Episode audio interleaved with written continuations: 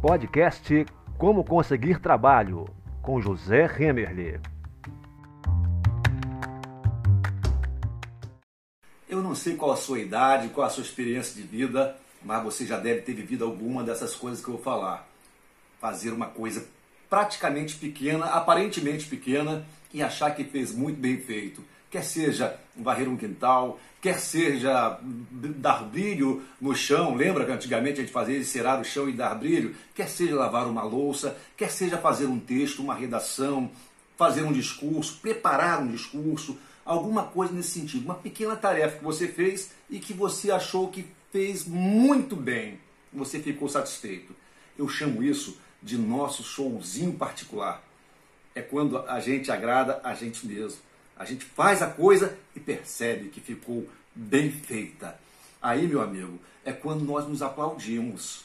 É o 80% de, transpira de transpiração que vai se apresentar depois em 100% como se fosse inspiração. 80% foi transpiração, 20% foi a, a inspiração em si, não é verdade? Então as pessoas olham aquela aula que o professor deu, não sabe o tempo que ele levou preparando. Olha aquele discurso que alguém fez, não sabe o tempo que alguém ficou preparando. São os bastidores da vida.